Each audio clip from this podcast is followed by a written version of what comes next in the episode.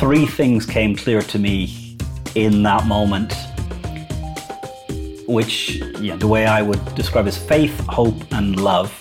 Faith that everything that I had done up till that point was the best that Conor, at the age and with the experience, could have done. The you know the girlfriend that I left in a way that I wish I didn't when I was 23.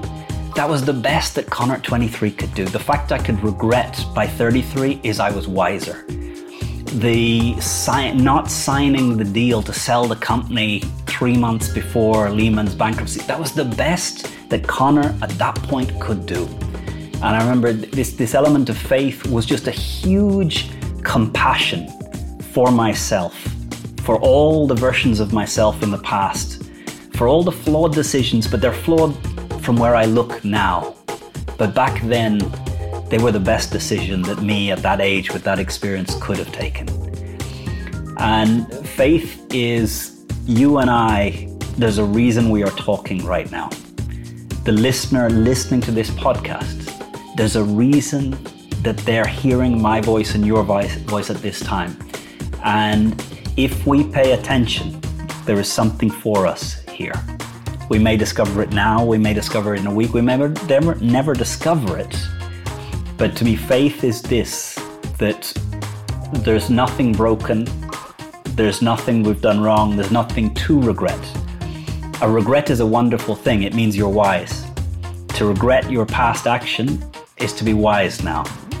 But you need to know that 10 years from now, you're going to look back and see how unwise. You regret it, yeah. so but you're going to? Hmm? You're going to look back with compassion on the Christoph of today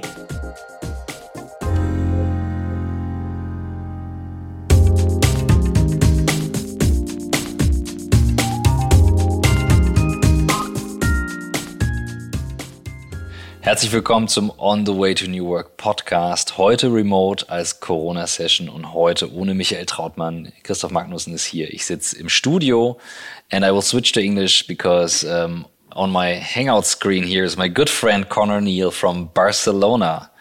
And it's late in the evening, nine o'clock, and we do a podcast.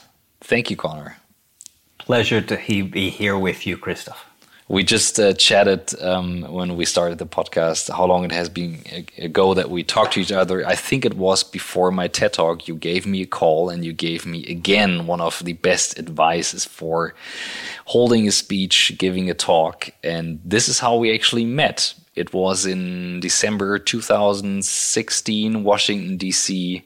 It was cold, and I realized this guy speaking there has 30,000 YouTube followers. I'm like, holy shit. And he's my coach. I gotta make a YouTube video with him. I think I had like 800 followers back then or something like that.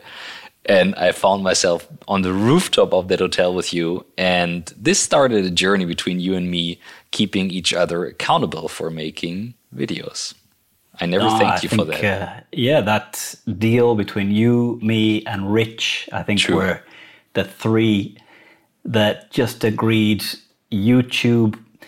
Yeah, I think I had noticed at the time that about half of my requests to give speeches, to come and deliver workshops, were coming not from the business school that I teach at, not from EO, not from the, the world of association. It was coming from people who had seen my videos on YouTube. Love it.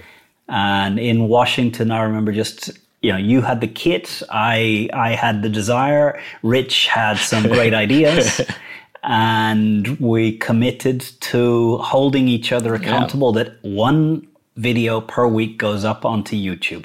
And we we stuck to that. I can see your play bar in the background. We will definitely talk about that in a moment. I have to give a little bit of background um, for people knowing you. You're now a YouTuber, but you're a teacher. You you taught uh, leadership communication um, at the IESE in in Barcelona, and you're right now the the president of Vistage in Spain, the world's leading CEO organization actually. And I met you through EO, Entrepreneurs Organization. You were teaching speaking, like persuasion, how you say, the the the the, the art of moving people to action and I had to give a speech in like three minutes and train it and rehearse it, and and this is how we met. But this is who are, you are today, but there is a story before that and how you become that person. So, um, for anyone sitting here who doesn't know you, who are you and how have you become the person you are today? And I think there's the long version, the medium version, and the short version. And we're probably somewhere on the medium version here. you, you choose although my my wife probably is far enough away that isn't listening in, and I have to change the story to be actually uh, what others would hold to be true. But I, I live in Barcelona, but Barcelona is not where I was born. I am a teacher, and when I was a kid, it was the last thing I ever wanted to be. So I, I, it's a bit of a, a, strange path how my life has turned around from the things I thought I would be when I was young to what I find that I do and I love and I get to do now. Uh, I remember a few years ago I was uh, up Costa Brava with Verne Harnish, who mm-hmm. is the, one of the founders of Entrepreneurs Organization. We were talking about what we both do for a living which is stand on stages and give talks to anywhere from 100 to 1,000 people. And I didn't know that such a thing existed as a kid. I didn't know you could get paid to stand and talk and tell stories. And, uh, you know, in a way, that's what I do. Often my wife says that I enjoy work more than holidays. When I work, I speak, people want to hear what I have to say. They clap at the end and they're grateful. On holiday, my daughters don't want to hear what I have to say, don't clap for me, and they're not interested in my latest learning. And I think my, my wife has part of a reason. I, I think last year, one of the things I set for myself was to improve the quality of vacation. That, and I think there, I, I put a lot of effort into making sure my work is fulfilling and meaningful. I tend to just arrive to the day that it finishes and collapse. And last year I thought that that's not a good way of using vacation time. You, know, you got to be as disciplined and thoughtful and planned in how you live a fulfilling rest as in in building a life, a, a working life that uh, fulfills the things that you really love and has as little of the crap that you really don't want to do. Uh, so if we go back, I think the first major change, the wake up for Conor, when I was 14 years old, my father's job moved from Dublin to Chicago. And I moved from a little school in Dublin that uh, yeah, I'd been with the same group of kids all the way through. There was about 300 in the school. And age 14, I arrive in Chicago and go to New Trier Township High School. 4,000 kids in the four years of high school. And in Ireland, every kid, if you if, if someone asked the question, what are you going to be when you grow up, which which wouldn't have been asked because no one thought about this in Ireland, if you'd asked me, if you'd asked any of my friends in a class, they said whatever my dad does. If your dad drove a bus, you're probably going to be a bus driver. If your dad was a builder, you're probably going to be a builder. If your dad's a dentist, you'll be a dentist. No one thought about it, and no one expected your life to be some different thing. I arrive in Chicago, and of the 4,000 kids in that school with me, every single one believed that they were going to be a millionaire, that they were going to have this massive, fulfilling life. And for a kid to suddenly be surrounded by that attitude to life, that whatever you want, you can do it, is, is just incredible. And I often think that there's a, a view that over the last 30 years, the US economy has grown on average 2% per year faster than the European economy. Um, people say it's because it's a larger market. It's one single language. It's one single legal code across the period, uh, the range. I, I think that might explain some portion of it. The huge portion of it ex- is explained by the openness that Americans have to believing that the future can be anything you want it to be. Mm. You know, if I was in Dublin as a kid, 16, 17 years old, and I said to my friends, I've got an idea, we're going to design a video game, they'd have said, oh, that's stupid. If I was in America and said it to the group of friend, people that I hang around with at school, they say, oh, wow, that's amazing. My dad knows some guy here. Hey, do you need investors? Uh, can we get involved? Just that positivity and that belief uh, and I think that really transformed me. If I'd grown up and stayed in Dublin right the way through school, I probably wouldn't have been an entrepreneur. I probably wouldn't be living in Barcelona now. I would probably have just accepted that life is just this little thing. You live, you have some kids, you tick along, and you know work isn't supposed to be meaningful. You're not supposed to create things. Um, I'm not saying it's a better or worse life. There's oftentimes I think that what I gained in ambition, I lost in peace of mind. Because uh, you know, I remember once my mum, my mum uh, in Ireland, she had a job, she got married, and when she got married, she left her job because in the seven, in 1970s in Ireland, a woman, as soon as you're married, uh, you stopped working. And probably 15 years ago, I sat down with my mom and I said, Don't you ever regret what could have been? You know, you were a teacher of history. You know, don't you ever regret what could have been if you didn't leave it to, to spend time looking after us kids?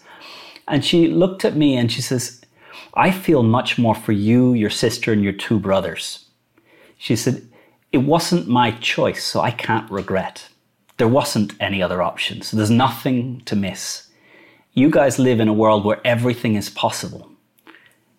And dealing with the fact that if you can do anything, it's a real suffering when you don't do one thing or you close down an option. Uh, and I remember this feeling of me going to my mom, uh, you know, kindly offering empathy, and me walking away thinking, "Oh, she, you know, she's got a lot of peace of mind."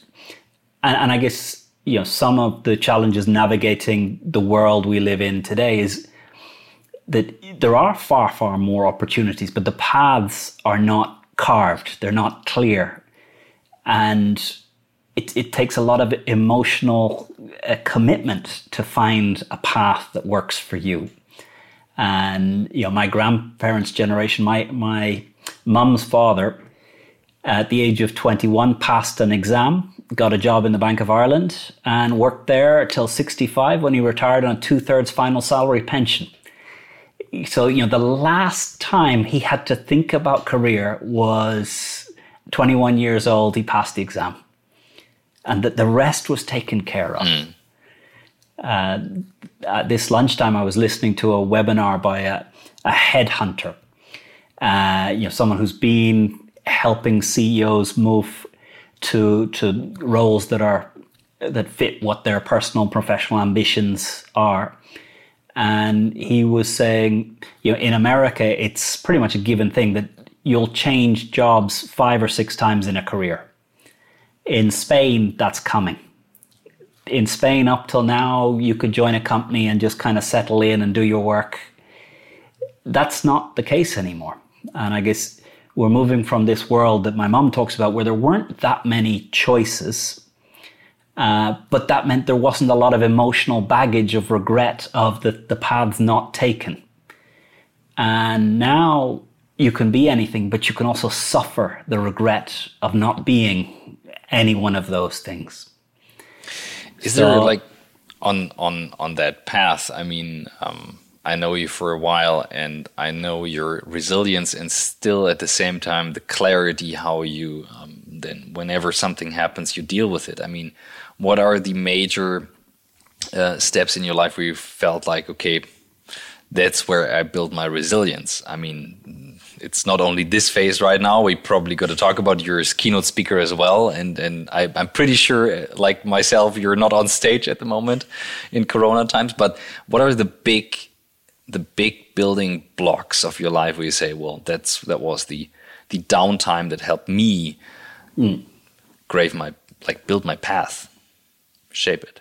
Yeah. So 14 moved to America, 16 moved, but not back to Ireland, moved to the UK. 18, studied psychology and artificial intelligence at Wow. Nottingham, Nottingham University. Eh, With 18, or AI already. Eight, yes, so this would be, I went to university in 89, was it? So, oh no, 91, psychology and artificial intelligence. How come? Uh, that's that's interesting. Well, why that? Like that's early for that topic. Um, it was early, and you can guess psychology interested me because I guess having moved from Ireland to the US and then to the UK, I'd seen how different people were, how easy or difficult it is to make friends, how people relate to each other. And it just struck me there's a lot to be learned here. You know, why study engineering and learn how to build bridges when there's something much more important, like how to make friends, how to connect with people, what trust is, how to get someone to say yes. And uh, so, you know, I, I discovered that psychology is not really about that. It was about rabbits crossing mazes and rats on glass floors and looking at how perception systems work. And, you know, probably what I didn't study at university was anything about Freud, Jung, existentialism. What I've been interested from the moment I finished university was Freud and Jung and what is it to be a human being? What are we searching for? What do we hunger for? What makes a fulfilling life? And, you know, the, the beginning was what makes a fulfilling life for me. So, you know, I if we sort of skip forward to your question, when did I transform from a kind of lost soul copying other people's paths to get clear what my life is about? And this would be 2008, 2009. So, 2008, I was on my fourth entrepreneurial startup that I had began. We had raised a couple of rounds of venture capital. Uh, I was running a, a private jet airline. We had 16 aircraft. I was on the television. I was in the newspapers as you know the the taxi jet guy, the entrepreneur changing the skies, bringing private jets to the masses. Uh, and you know our vision with that business uh, was to have 150 aircraft all across Europe and bringing private jet travel to the price of two times first class. And to in in July 2008, there was an offer on my desk in the airport in Sabadell, which is just about 30 kilometers outside of Barcelona. I had an offer on my desk to buy my company for 10 million euros from the biggest jet operator in Spain. And they wanted me to come on and take a leadership role in their business, acquire completely my business. And I thought it's worth 10 times that. I'm not signing. So September 2008 comes along, and September 2008, the 15th of September 2008, Lehman Brothers declared bankruptcy. You know, initially, a London, New York bank going bankrupt, how's that going to affect me? Very rapidly, I noticed you know, there was a major crisis. Uh, real estate was struggling, but uh, I guarantee private jet struggled more than any business, and our revenues just fell off a cliff. Uh, we'd raised a round of uh, venture capital probably uh, middle of the summer, which I think is what, what had provoked the interest in the acquisition by by Gestair. And you know, our our plan was to scale up to to get to 30 aircraft, really scale up our training, really scale up our, our computer systems. So we had a lot of cash in the bank when September came. Uh, so I didn't have to lay anyone off. I didn't have to take any decisions September. We postponed the decisions to October, to November, to December, and each month I just watched the cash coming down. And I remember I'd calculated how much cash I needed to have in the bank to meet all of the uh, the obligations of the administrator of a company. So you got to be careful when you're an entrepreneur that there are criminal liability, certainly in the Spanish system. So the social security part of the payment that you should make to employees is never considered your money. Although it's in your account, it's viewed it's their money. If you don't pay it, it's it wasn't your money to not pay. It was their money, and it's a criminal liability of an administrator of a company to not have the money to pay the social security part. So I was very aware of what the number was that meant that I could uh, close the company and meet all the the, the really serious obligations as an administrator. And I remember one morning I woke up and that was the number in the bank account. And we had to lay off all of there was about 30 between pilots and maintenance staff and people working on sales. And, you know, each pilot had been, you know, the investment you put in to get a pilot trained up is, you know, probably between hotels in the US, weeks of certification courses. It's a hundred thousand euros is invested in each pilot to get them certified to fly on our aircraft. So you know, it wasn't just seeing friends walk out of the building, it was seeing a fortune of investment just at a time when I thought we're, we're about to go big time here. This is the project that's going to make me. So that thing that there was a deal on my table in July 2008, and by February 2009, we had laid off all of the staff.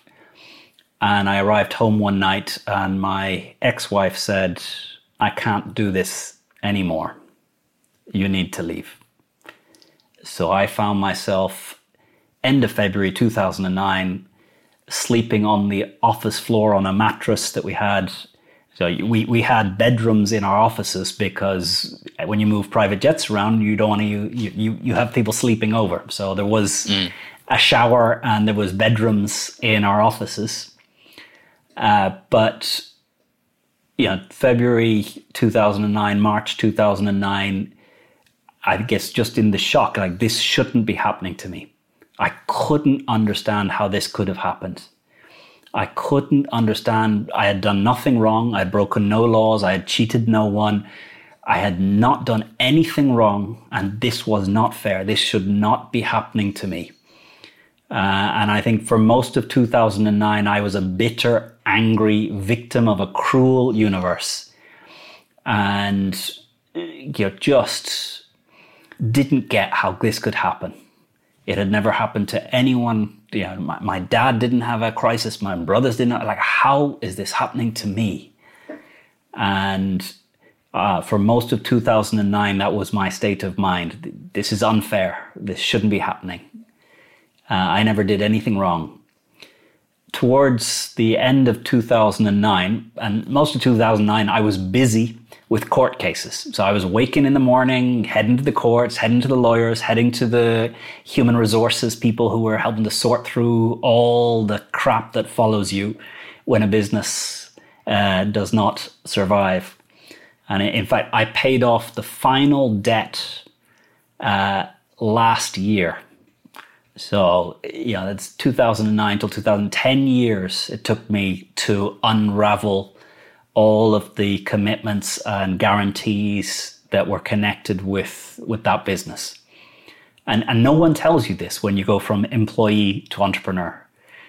No one tells you to be very careful about what you're agreeing to. Uh, you know, I, I think in a way, when I became an entrepreneur, I thought I was signing up for freedom I thought, finally, I'm free. Yeah. And, and after five years as an entrepreneur, I had, so I was involved in 36 ice cream restaurants. I had a business that did cost management for small and medium sized businesses with 16 employees. I had an insurance brokerage. And I remember one day realizing none of this was liquid. All of my money was tied up in these operations, and it would take me, it would probably take me five to 10 years if I wanted to slowly get the cash out of this. Mm. And it struck me, what an idiot. I did this to become free. Five years in, I realized I'm the least free I've ever been in my life. As an employee, you get your month's salary, you walk away, you've got everything, you're free. How could I possibly have seen it so backwards?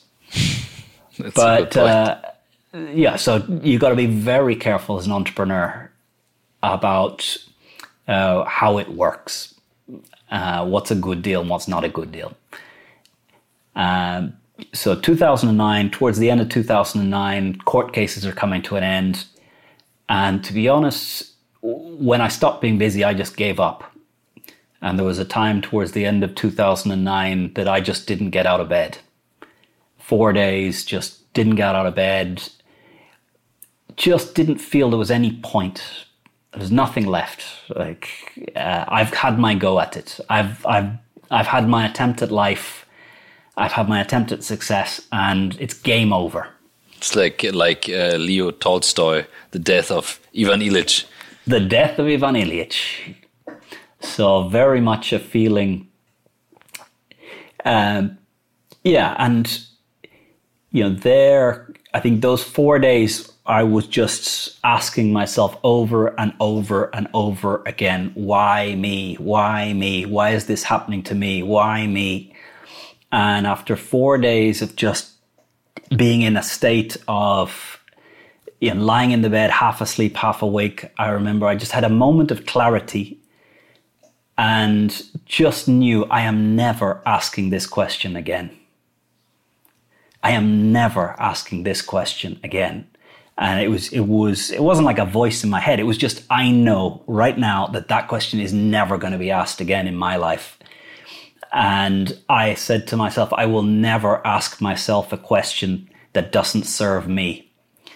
And three things came clear to me in that moment, which you know, the way I would describe is faith, hope, and love. Faith that everything that I had done up till that point was the best that Conor, at the age and with the experience, could have done. The you know the girlfriend that I left in a way that I wish I didn't when I was 23 that was the best that Conor at 23 could do. The fact I could regret by 33 is I was wiser. The si- not signing the deal to sell the company three months before Lehman's bankruptcy, that was the best that Conor at that point could do. And I remember this, this element of faith was just a huge compassion for myself, for all the versions of myself in the past, for all the flawed decisions, but they're flawed from where I look now. But back then, they were the best decision that me at that age with that experience could have taken. And faith is you and I, there's a reason we are talking right now. The listener listening to this podcast, there's a reason that they're hearing my voice and your voice, voice at this time. And if we pay attention, there is something for us here. We may discover it now, we may discover it in a week, we may never, never discover it. But to me, faith is this that there's nothing broken, there's nothing we've done wrong, there's nothing to regret. A regret is a wonderful thing, it means you're wise. To regret your past action is to be wise now. But you need to know that 10 years from now, you're going to look back and see how unwise. You regret it, yeah. But so you, are going to. You're going hmm? to look back with compassion on the Christoph of today, 2020. So what were like faith? What were the other two? So faith is that that you know how we got to this point is the way we were supposed to get to this point. Uh, hope, action changes the future. Only action. Thinking about calling your father changes nothing. Only picking up the phone and dialing the digits. It doesn't matter whether it connects, just the mere act of acting has begun a change in you and in the world. And you know, so often we stay at our intent. I, I love there's a, a, saying from the Arbinger Institute we judge ourselves by our intention, we judge others by their action. How much better if we right. judged ourselves by action, by action and judged others by their intention? And I love a definition. So a definition that I like of the word love is love is a generous interpretation of the actions of others. So a loving relationship is one in which you know the partner arrives 10 minutes late and you are are you okay? Did anything happen? A non-loving relationship is, you know, what the hell? We agreed 10 p.m. what are you, you know, this this can't keep going on. What sort of respect are you showing? Love is to be generous in how we interpret the actions of another. But how, when you look back to that moment, you said like it came to you like after four days, and then it hit you at a certain moment. I mean, um, we've been talking throughout the last uh, months and years, and, and you know a little bit of my situation and, and the ups and the downs. And I could always feel like you have a different view and resilience on, on things and how you see them. Like, did this, when you go back to that moment, I can really feel when you told that story, I mean, that's your strengths, like giving, giving a story. I could really feel that story. And I thought, like, oh, wow. Um, this, uh, I remember 2008, it hit me the crisis hit me in the company really hard. That was a really deep, deep, deep point. Um, and now uh, another crisis hit. And I sometimes think, do we really learn? Are these moments coming? And my thought here is, is it that some people realize it a bit more clear in their mind and do other people are just like foggy on their mind and, and, and, and don't realize it and repeat the same and the same thing? I mean, I would wish for that moment. How do you do well, that?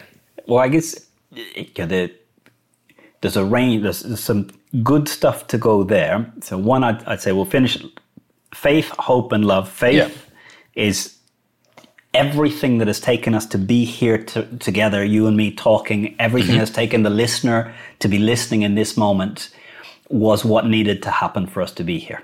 And if we're paying attention, we will discover something. We may not know right now but it will serve us. Hope action changes the future. So when you think about doing something but don't do it, nothing changes. It's only when it gets converted into action, when you decide to call someone and you call them, that changes the future. And no matter where you are, no matter what state your life is in, there is always an action you can take to shift the path of your future.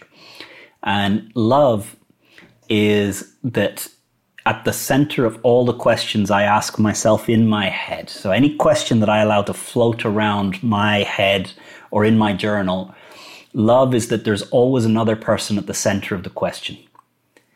So, what does my father need from me today? What does my mother need from me today? What does Christoph need from me in this time that we are together?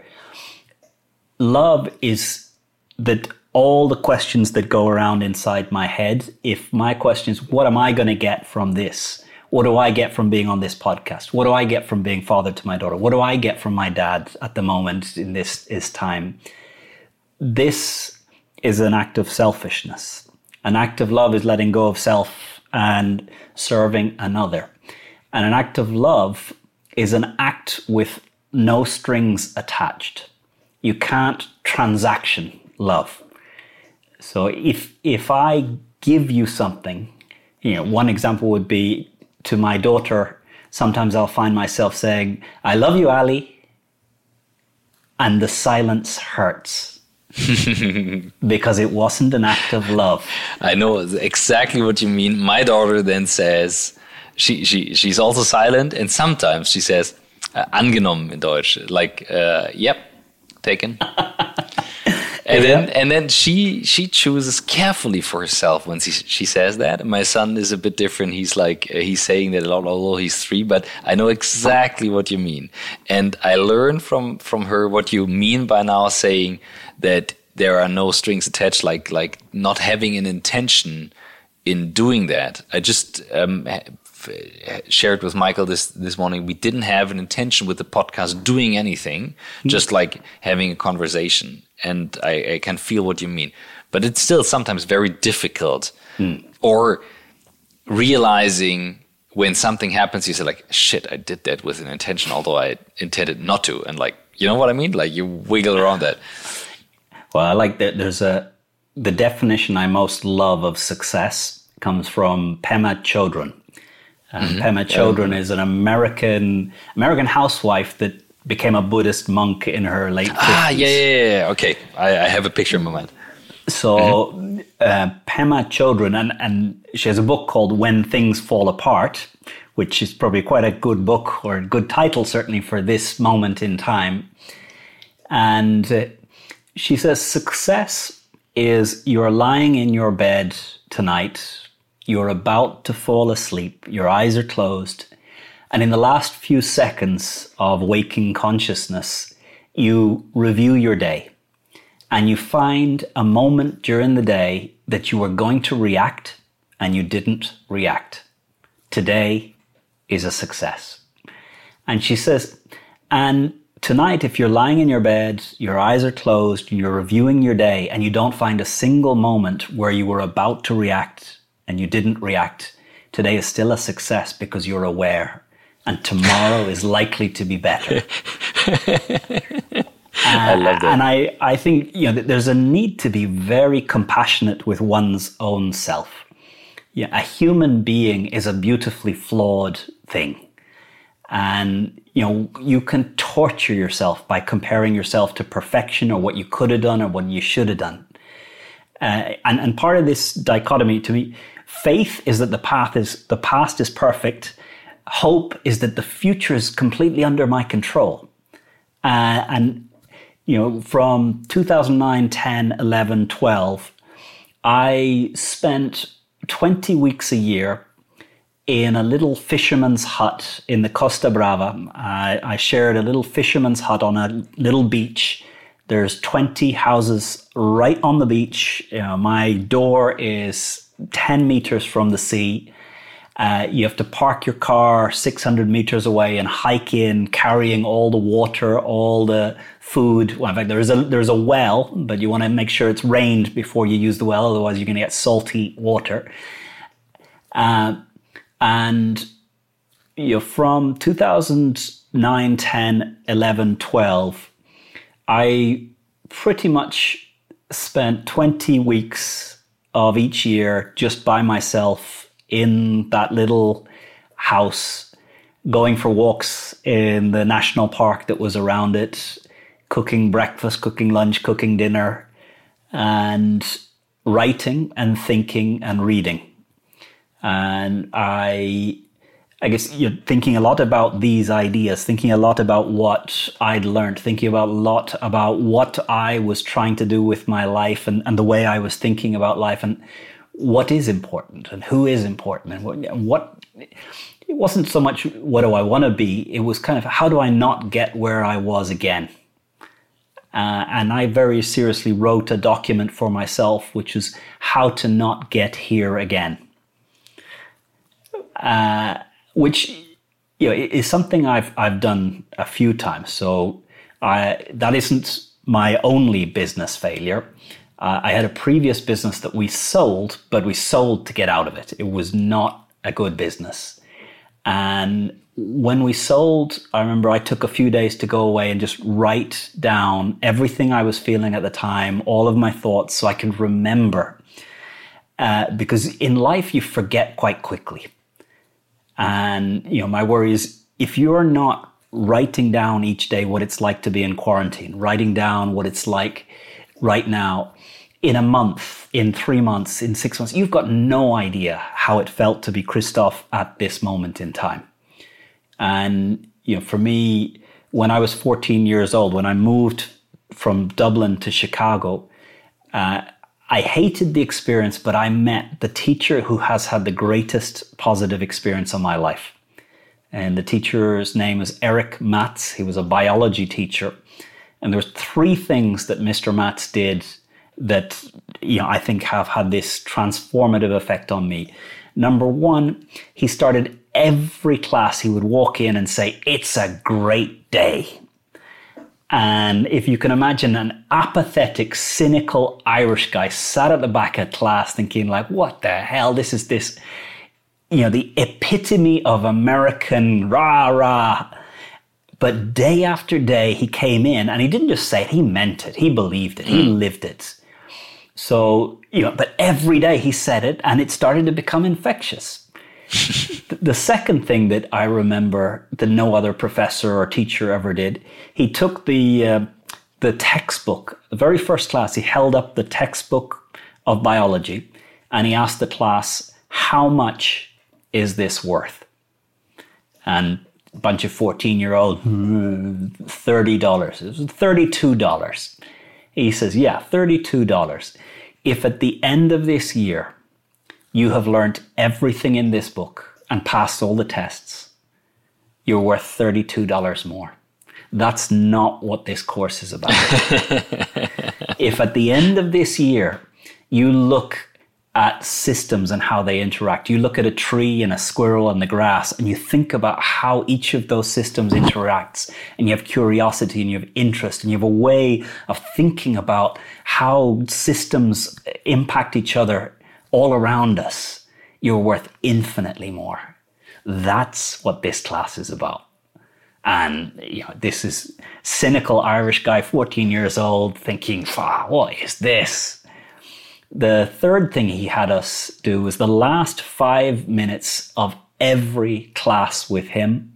The rule pen touching paper in your journal. He handed us all out a journal. And day one, I, what's the point of this? Like, what, what does he want? Day two, he told us he wasn't going to read it. I thought, what's this for? Like, he's not even going to read it. How's it's not going to get a grade for this? Day five, my mum said something interesting to me today. Day six, my brother was looking a bit out of sorts on in the car. And I took this habit, and every day I have paused for a few minutes and written, at the very least, where I am, who I'm with, what thoughts are in my head, what questions I have. Sometimes it's many pages, sometimes it's just a note that reminds me of where I am. Mm. Uh, you know, very often if I'm on a flight, I'll just stop and write down the number of the flight, uh, where I am, what's happening, present tense. Very much of the view that, you know, if I don't capture my state of mind right now, me in six months has no idea who I was six months ago you, you taught go. you, you you taught me this in Washington, and um, I was reminded of it, and just took a long break when Corona came working, and I realized a couple of days ago, shit, I can I could not recall it if I didn't write it, but you made a a point now. Even if you don't write anything, at least write where you are and who you're with. I love that. I yep. really really love it. And it's, you know, someone once told me that uh, the greatest leadership book for you is your own life well documented. uh, you know, how do you learn who you are? You can't, you know, if you don't write, you can't even remember who you were yesterday, what you felt like mm. at breakfast this morning. The, you know, we think we remember who we were. We think we remember. We think we live. You pull out a photo are you sure you remember? You know, I can pull out a photo and pull out a, you know, I've got a, a shelf over here that has all the books. Uh, someone once asked, you know, what if that was lost? I said, it doesn't really matter. The point is not the books, the point is processing it. Mm. That I've lived everything twice. Once as a lived experience, and once as I relive it as I just remember my days. I and I think you know you don't you don't need to go too organized in this. You know, if you just began, like, I, I remember back when I was what, 27, I took six months to travel around the world. Uh, so 27 was backpacking for a year, 25 was backpacking for six months. And my diary was just, you know, all the dates and it was just three or four words for each place. And it just meant that, you know, and, you can remember once there's a couple of words, you remember one name, one thing, one thing you were doing that day. And one one of those books, so I'm trying to remember, was Peru, the Lima airport. Uh, I arrived and LAN Peru had gone bankrupt overnight as we were flying in. So we got on the flight in the air, the, the airline went bankrupt. So when we landed, there was no staff getting the bags off the plane. There was no staff handling anything. and in that chaos, I lost my journal. And I bought a new, yeah, a few days later, I bought a new journal. And I remember trying to go back through the previous mm. six months and, and remember. And I thought, you can't you know, you can't remember your life. Yeah. You you can remember what you think your life was like, but you can't remember the reality of what it felt to be lived. And it, I just went through the journals um, back in Washington, and I've I've been switching journals, big ones, small ones, back and forth. And, this is me like being organized, doing that. Michael is way more structured than I. You're way more structured. I'm like, well, the, you know, mine. The key is it has yeah. this thing here. So th- this is a pen holder, and you. I, so to me, I have this. I love it. If someone gives me a book, the first thing I'll check does it have a. You know, you can The either jam holder. it in the binder, Yeah. jam it here, you can hook a pen over here, but if the journal doesn't have a way of jamming a pen in so the pen is always with it, I'll give it away as a gift. Do you remember uh, in in Washington you gave us a task? I mean, you taught the class of, of speaking, and everyone taking uh, taking this class, like we were the, the presidents of EO, and we had to give a speech. And I know there were some people like that, and others didn't. And I I kind of thought it was interesting, and I I considered myself being quite a decent speaker. And then you came on the on the plate, and I'm like, okay, holy shit, that's a whole new structure. And you went through the structure. I, you remember that the the the um, uh, Aristotle, Rhetorica, uh, the basic structure of a speech, and I will never forget that. And um, I didn't have an idea for a speech. I would say a few hours before I had to give it.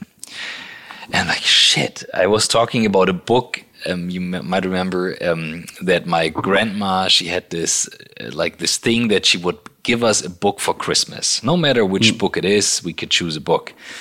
And so you would make a proper decision. And I remembered I wanted a certain book that a guy was writing to help back then the very weak German government um, to survive uh, certain threats during the Weimar Republic. And he wrote a book about the communication of what you should do as a state in order to like keep your people together. And um, this book was misused um, by um, by the Third Reich, misused for communication reasons. But he has had the clear intent of making the good thing, and he's the founder of marketing and all that stuff. This book was like back then, I think, eight hundred bucks or something, and my grandma bought it. I'm like, oh, this it, it, you you get goosebumps when you read it because you see the intent and what was made for it, and it showed me because it was all about communication, the power of communication. So I was sharing that story, and since I obviously didn't have the book, I used my journal, the orange journal back then, and I, I, I put that in the air, and the room was looking at this book, and I was sharing that story. And I remember everyone after that talk came to me, "Can I see that book?" And I'm like, "Sorry, that was just my journal. I just wanted to show book." but that was the the power of of you. Uh, yeah, like teaching Well, I think, speeches and then uh, using what you have in the journal. There's um, so you know one of the things that in speaking, I, I think you know, the, the ancient Greeks had two ways of thinking about time: chronos and kairos. And chronos is the time that a clock shows. A minute is a minute, and every minute is 60 seconds long, and, and no minutes are longer, no minutes are shorter. It's time as it flows.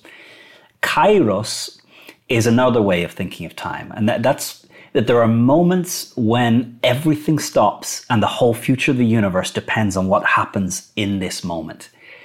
And Kairos is something that comes in storytelling.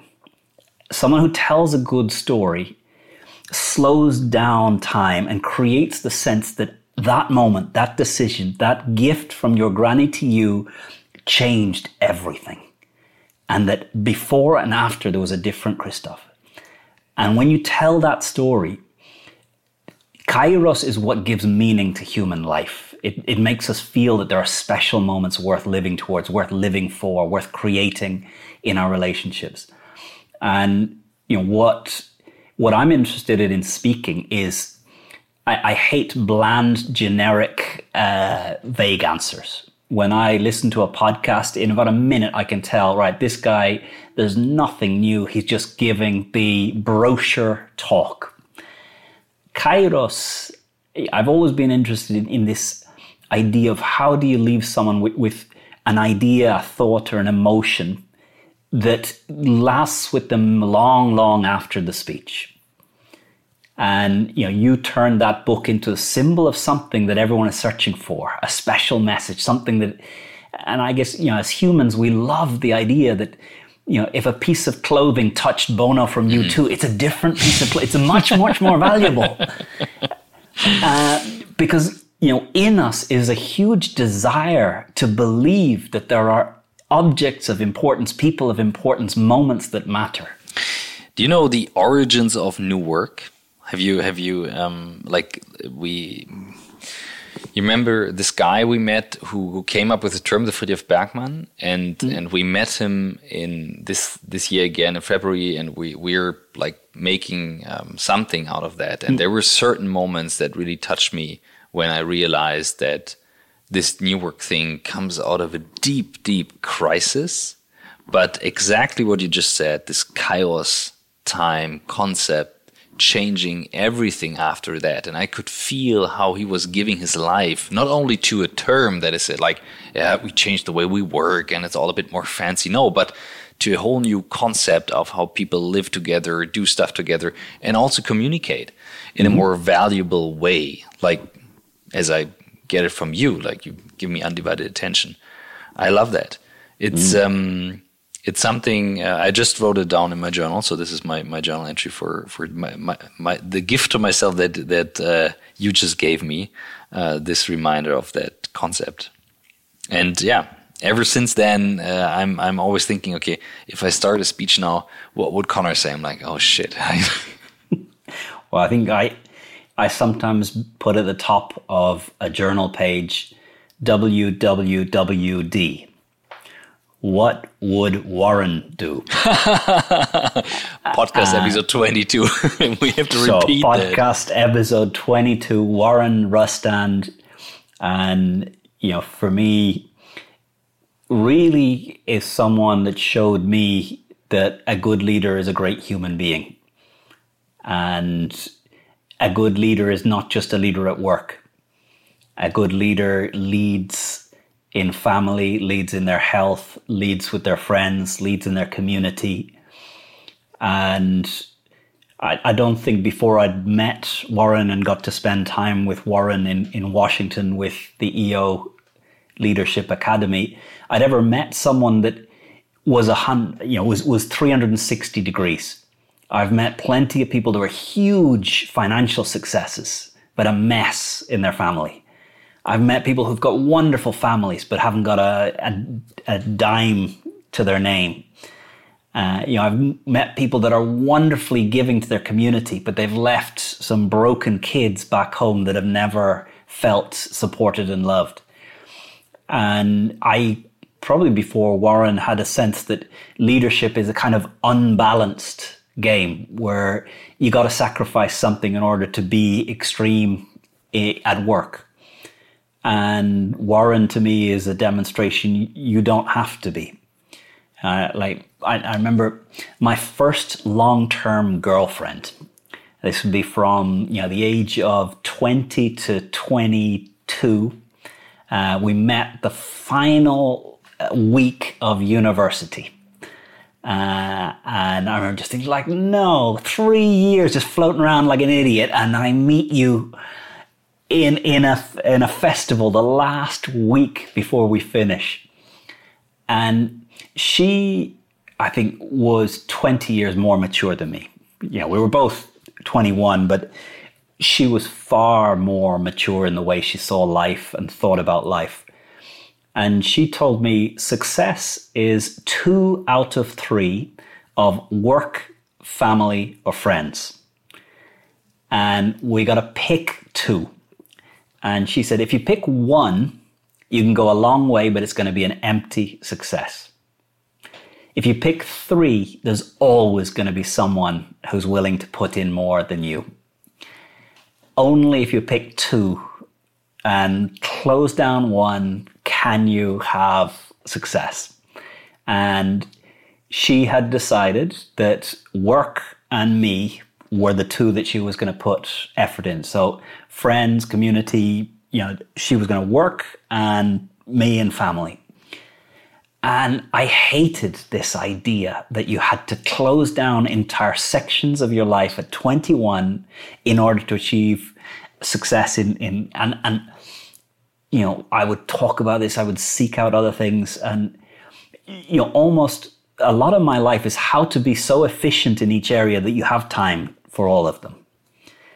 With Warren, I learned it's not about time. It's it's about priorities. It's like who and what really matters, and you never let it drop.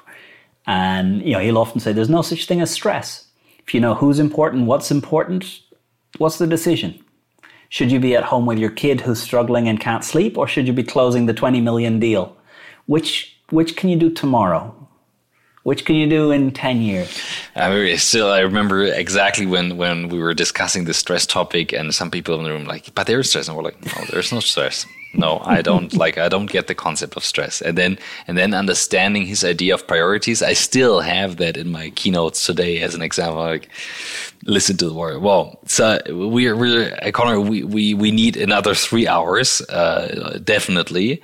Uh, we're hitting the hour um, which uh, it, it's hard for me because i'm just warming up um, and i'm really enjoying this gift that you give to me of undivided attention here right now well, um, maybe uh, you, you need to go the Tim Ferriss podcast. Yeah, yeah, yeah exactly. Three, four hour conversation, spending a full yeah, day together. Yeah, yeah, yeah, yeah. That's that's a new format. Like after Corona, it's a bit more difficult in distance, and I would I would definitely say we need to spend time in, in Barcelona and do that. Um, I really was well, planning. I, I will uh, say, you know, definitely one of the things I did early on in this and, and I think what you call this time is important. You can call it confinement, you can call it uh, quarantine.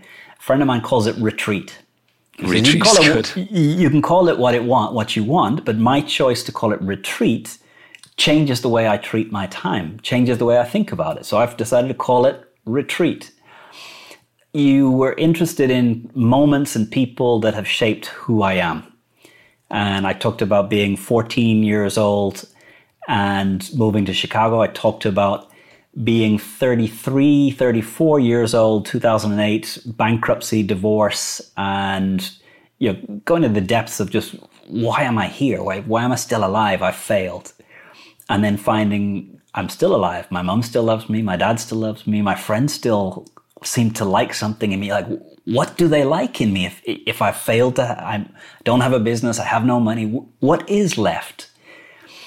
Uh, for me, before I started the current business, Vistage, I spent six months in conversation with a mentor called Harry O'Neill. And Harry O'Neill, so he's probably 70 now, back then was 65, was the uh, head of Heidrick and Struggles business in Asia in financial services, so headhunting, people, recruitment. And uh, I, I, he was my mentor for six months. And the decision that I had him help me think through was whether I acquired the license to operate Vistage in Spain or not. And with Harry, uh, you know, I, I, guess when we first had that conversation, I would have been 43, he would have been 65, so 20, 22 years difference. He was you know, definitely a success in any measure of what I thought was. So this was a wonderful opportunity to talk to someone that that had gone down a path that I'd like to, mm. to be able to follow. And in our first conversation, I asked him, Harry, what's a good day? And Harry answered, and I almost fell off my seat at his answer. His answer was going to the office. And when he'd answered that question, I'd spent all of my life thinking the office is a necessary evil in order to get some stuff done and then all good stuff happens outside. I couldn't believe that his answer to what's a good day the office, going to the office. And I said, so I, I spent that hour asking, what do you mean by the office? And there's three things that he told me were important in the office. One, the physical space. The office of Heidrick and Struggles in, in um, Hong Kong, he's been part of it for 30 years. The layout, the design, the paint, the furniture, the artworks that are on the wall, he has personally been involved with every bit of it. And if he was in that space alone, it's a space that he wants to spend his time in. So he said the first thing, a physical space that you want to be in, regardless of what you're doing or who else is there. It's a beautiful physical space that brings out the best in you. And, and that's going to be different for each person. But you've got to get control of the physical space where you're going to spend your time and, and become conscious of what gives you energy, what sucks your energy, what inspires you, what tires you. Mm. And, and it, you, you don't do that by spending five minutes. It's, it's an iterative process of learning what gives you energy, what, how much light do you need, what time of day do you want the sun shining in which area. So the first thing is he loves the physical space of the whole office. He loves his office, what he looks at, what's on the desk, the photos. The second, he loves the people he works with. As the managing partner, he's recruited every single one of them. And his de- decision is not, can they make money for the business? It's, do I want to see this person every day? Do I want to build something together? And he said, you know, if you're the leader of a business and it tires you to be around some of the people in your team, you're a fucking idiot. What are you waiting for? The most important thing as a leader, as an entrepreneurial leader, is to surround yourself with people that, that make you better. And make you better doesn't mean you just have a good time and have drinks and, and hang out. They want the best for you and they want you to want the best for them. They will tell you when you let them down and they will accept it when you tell them that they haven't been up to their, their own best. So he said, you know, every single person in that office he has hired and they're there because he wants to see them. He wants to know what's going on in their lives. And the third thing, uh, he loves his clients. He works for clients that he wants to see them succeed. And if he sees that the, the client, the individual he's going to work with is not someone that he wants to work with, he will not take the job. And he said, you know, if you're not going to be able to make these choices at 20. You know, at 20, you don't get to design the layout of the office. A new intern starting at Blackboat doesn't go, Christoph, um, we're going to change the layout here. No, at 20, you begin to build some skills, build some reputation, build some influence. And it, it could take you 20 years to move through to the point where you actually have a bit of a say over the layout of the physical space. You start to have a bit of a say over who is on the teams working with you. You start to have a bit of a say of which clients you choose to work with. But the only way that by 50 you start to really have a shine in your eyes and be fulfilled is that you are in control of these three things in your life. I just wrote it wrote it down. The office, the people you work with, the clients. I just had the the, the moment this evening uh, when we were packing stuff. I'm like, oh, I really, I'm really thankful working with the people we have. And you're absolutely right. Like when when people left or had to go, it's uh, that's definitely a moment that I can remember saying like that that feels like a relief. And it's it's very yeah. Also with yep. the clients. I mean, yeah. Oh, and you know, people. I think the there's a book called Who, and it's a big, thick book about mm. recruiting. You don't need to read the whole book. Mm. The the grain that is so powerful in there is you know a good team member, a good employee is someone if all contracts were null and void and you know the whole German legal system was thrown out, all agreements are gone, who would you enthusiastically rehire? Mm-hmm. Mm-hmm. Anyone not on that list, you got to begin the work to either change their attitude, change where they're working, or change which company they're working for. and you know, this morning I was speaking to some of the leaders of Vistage in Spain, and the theme was you get what you tolerate. So have very few rules, but absolute black and white. Someone oversteps you are brutal. So not many rules, but what you decide is a rule, you make very clear. And you know, I say, if someone breaks an expectation of mine the first time, I'm responsible for not articulating the expectations clear enough. If they do it a second time, they will be helped to find another place to conduct their efforts. Uh, and I think you know Warren Rustand. One of the reasons he doesn't have stress is he's so clear what is and what is not acceptable. You know what I'm thinking of right now. Um, you said that um, in Washington that that you should never say the words "Did you understand me?" but you you should say "Did I make myself clear?" And I say that to my kids in a very careful, conscious way, but they repeat the sentence. And I'm just realizing right now this sentence is from you. And I do that very consciously saying, Did I make myself clear? because I, I'm usually uh, thinking, well, of course I make myself clear, but I'm too often realizing, no, no, not at all. I'm not at all making myself clear. So I have to ask I love, that. I love my, my father had a saying, context is worth 90 IQ points context is context. So you know when you say the answer is whatever, mm-hmm.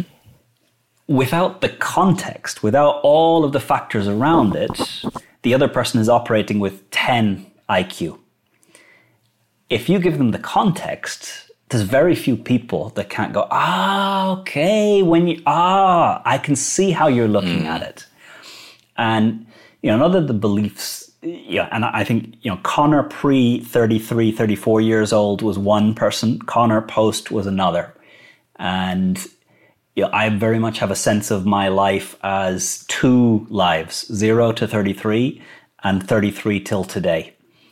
And, uh, you know, my, my eldest daughter was two at that time. Mm. And one of the things that my EO forum, we've done quite a lot on retreats is write a letter to someone to open 10 mm-hmm. or 15 years in the future. Mm-hmm. And I've got six letters that I've written to my daughter that she'll open when she's 18. Wow. Uh, you know, one was before she was born, one was when she was one, one is when she's two, another when she's five, another when she's 10. And each time it's usually on a retreat with EO or a Vistage group.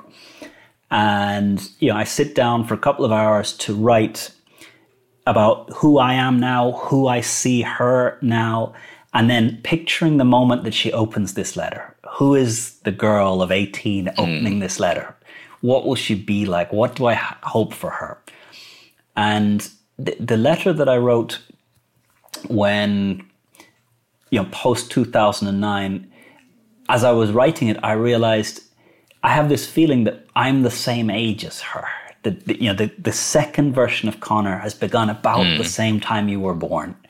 And I, I look like a 40 year old speaking to a 13 year old, but no, I'm a little five year old inside the body of a 40 year old adult trying to make sense with what's going on in mm. life. And the, the thing that I think changes, I don't just see me as that. I see every person around us as a five year old trapped inside the clothes and the body of an adult. And the five year old is doing their best to figure out what the hell's going on. and that helps. That helps as a picture sometimes when people react in a in a bad way as well. Yep. So, you know, they're you know the framing, the mm. the, the context, because uh, when I say context gives ten IQ or gives mm. gives ninety IQ points, looking at a person as a as a deliberately uh, malicious adult is a context. Looking at a person as a five year old doing their best to figure out a way through is context. And, and we get to frame the context we put into the world. We get to interpret everything. Uh, and I guess, you know, that time 2008, 2009 was when I decided to take absolute conscious control over the way that I interpret life. Uh, and it doesn't mean that it always works. Uh, I think there's a story that an American Indian grandfather is speaking with his grandson, and he tells the grandson, each of us carries two wolves. Wolves, the, the black and the, the, the, white. The black and the white, mm. the good wolf yeah, and, the and the, eat the bad wolf. And the grandson says, which wolf will win? And the grandfather says, the one you feed. Now, what I have learned, and 2008, 2009, I went through crisis. 2010, 11, I processed it. It doesn't make it any easier to live through quarantine now. It doesn't make you any stronger or better because I think those two wolves, you could go for 10 years never feeding the bad wolf a single morsel of food. It's not dead. It's just It as will hungry. pop up. It'll pop out. Yeah. And you know, Warren has always struck me as he came out of the he came out of the you know he, he just came fully formed. I find I'm broken.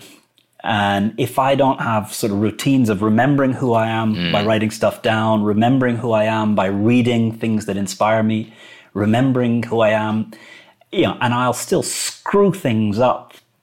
Luckily now, I, I tend to screw them up, and three minutes later, I've realized it's me who is contributing to this mm. problem, not my wife, not my daughter. Whereas 20 years ago, it took me six weeks, and I never fully accepted that it was me that created the problem. I can feel it. So, on that note, Yeah, yeah, yeah. if you go to a place you love with people that you love and work on problems for people that you want to see succeed, you'll have a fulfilling life. Okay, that's. Uh, I definitely uh, have something here, Conor. We we um, as I said, we could go on for another hour. Um, I have one one last thing I always ask, and and you get a bit more challenge. Usually, people can say uh, their top five books, but I know that uh, you need challenges. If I had like one last book to read, which one to pick? Quite, yeah, the, the answer, if you had one last music to listen to, because I've, I've thought the last seven minutes of my life, I would be listening to the Pachelbel Canon. And the Pachelbel Canon to me is perfection in music. In terms of books, that you see behind me here, mm-hmm. that there's many books. But give me uh, give me one if you would say like I could choose one. The one pick you would take and say, Christoph, this is one read. Forced down to that, Viktor Frankl, Man's Search for Meaning. And give me one sentence why. One. And uh, Viktor Frankl, we, you are, there's always a choice. No matter what the situation, there's always a choice of our response. And you can take away a man's freedom, but you can never take away his choice of response. And this idea that there's always a choice before our response. And what it is to be human is to have a choice before you respond. And I, I often think, you know, what, what a story is is a case that you know 99 out of 100 would never succeed, but a human did. Hmm. And that's a story. Like, why did this one person overcome what everyone else didn't do? And the human being, when you decide to commit to something, you know, if if you know, what I learned with with Vistage is uh, when I began, I went to the UK and I spent some time with with a, a leadership group, and they asked me, you know, Conor, you know, for practice tomorrow, would you process an issue? You know, bring a theme to the group. And at the time, I thought life's good. I don't have many major problems. So the issue I brought was, how do I build Vistage in Spain? I thought, let's put it on the table. Let's and over the next hour, I was asked questions about why it was important to me, what I was thinking about, what other factors were at play. And what happens in Vistage is there's a reframing of what the others think the real underlying issue is. Mm-hmm. And the reframing of this issue was how does Conor wake up motivated every day for the rest of his life? Because if that happens, Vistage is going to be an institution. Everything you touch is going to be an institution. Everything that you can touch and for 50 years wake up motivated, you're going to make a huge difference in the world. But if you sacrifice your joy, your fulfillment, your relationships, your family for five years, for eight years, for 10 years to, to go faster than, than you need to on some area of, your, of life, there's a day five, eight, ten years from now that you're going to wake up and think, what the fuck am I doing? Like, is this worth it? I, I've paid this price. Am I re-? And you know, my life zero to 34 was always sacrificing today for the future. I would say uh, that. The you know what I learned from Warren Rustand is that that's a stupid game. Yeah. Be here now and get the you know be the best you can with the person you're in now and don't overthink things let's uh, let's leave it with that. I think that's uh, I, I, I work with that, and uh, I can definitely leave the podcast also with this um, quote of Viktor Frankl and and this image. My friend, thank you for this very very very nice evening, and uh, thank you for being in the podcast. A pleasure, Christoph. Dankeschön. Gute Nacht. Good Nacht.